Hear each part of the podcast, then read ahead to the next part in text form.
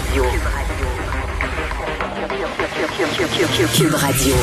En direct à LCN. C'est le moment d'aller trouver notre collègue Geneviève Peterson dans nos studios de Cube Radio. Salut Geneviève. Salut Julie. Bon, passeport vaccinal. Là, il y a deux regroupements d'établissements licenciés, euh, des propriétaires de bars, finalement, des représentants, là, qui demandent à Québec, permettez-nous de pouvoir accueillir des clients qui seront vaccinés. Euh, donc, ça revient un peu à dire un passeport vaccinal. Qu'est-ce que toi, tu en penses? Ben, euh, un, j'en pense euh, que les propriétaires de bars, puis élargissons ça, là, les restaurateurs ont été vraiment affectés par la pandémie, puis un peu oubliés. Là, je suis en train de me ranger de leur côté. Là, à un moment donné, ça fait très très longtemps qu'ils sont fermés, puis on a un peu j'ai l'impression qu'on les a un peu niaisés aussi, là, comme quand tu dis à ton ancien chum, ah, je suis pas sûr, on va peut-être reprendre, puis là, tu pars, puis tu reviens, tu pars, puis tu reviens. On leur a fait la même chose, tu sais, roue ferme, roue ferme.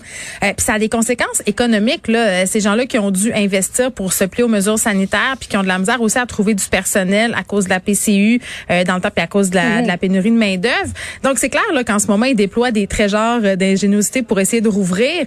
Mais là où peut-être j'ai un petit problème, c'est sûr que d'exiger de dire, bon, euh, est-ce qu'on ouvre euh, nos établissements à des personnes qui auraient été vaccinées avec une première dose, hein, parce que c'est ce qui est demandé. On n'exigerait pas euh, les deux doses. À mon sens, euh, c'est pas une bonne idée pour plein de raisons. la première, c'est ça prend deux doses, hein?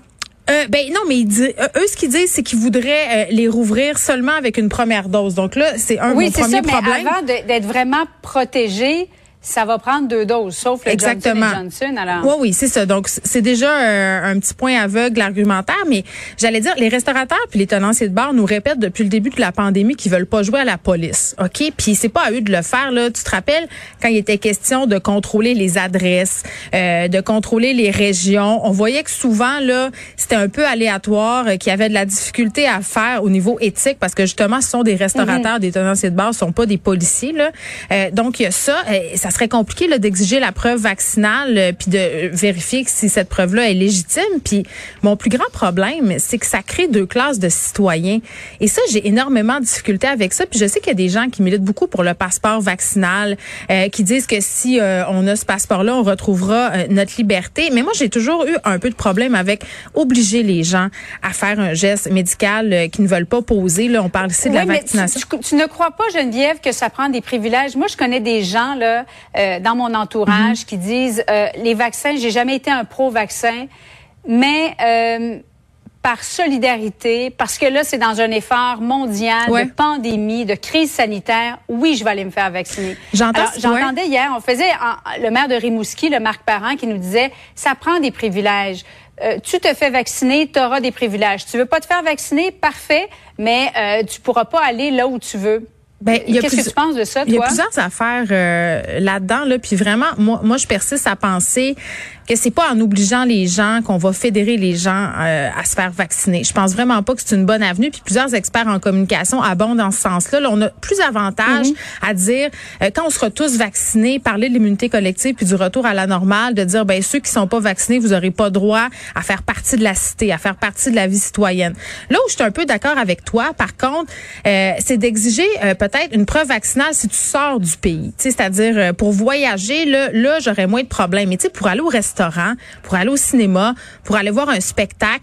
Euh, j'ai tendance à penser là, que c'est peut-être un petit peu extrême d'exiger une preuve euh, vaccinale. Puis vraiment, je pense qu'on doit tabler sur les bénéfices plutôt qu'essayer de contrôler tout ça. Parce que si on ouvre la porte à ça, mettons on jase, mettons qu'on rend, euh, qu'on met de l'avant un passeport vaccinal ou une preuve digitale de vaccination, là, comme le dit Christian Dubé, c'est juste d'autres mots pour dire la même affaire en passant.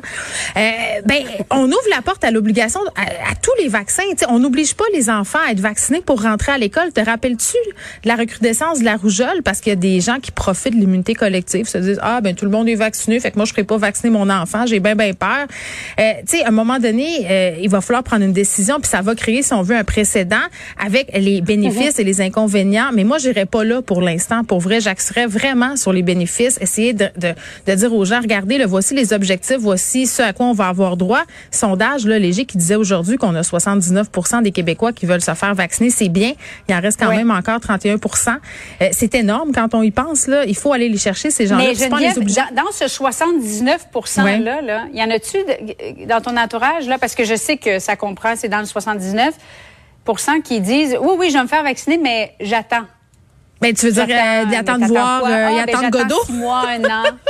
Ben, Oui, c'est ça. Je pense que euh, je pense que l'effet, euh, le mimétisme, comme on dit, le plus on va voir des gens se faire vacciner, plus on va voir que ça va bien, hein, qu'il n'y a pas d'effet secondaire tant que ça. Puis là, j'en profite pour dire que moi, ça fait deux jours, j'ai rien eu là, à part un petit mal de bras, rien pour écrire à sa mère. Tant qu'on va voir des exemples comme ça, euh, ça va encourager les gens. Il faut dédramatiser tout ça euh, parce que la peur, là, je peux comprendre les gens qui ont des réticences, je peux comprendre les gens qui se disent, hey, c'est un nouveau vaccin, euh, il y a des cas de thrombose, de caillots sanguins, puis on le répétera jamais assez. là, la chance sur 100 000, c'est pas une chance de mourir, là, c'est une chance d'en développer un.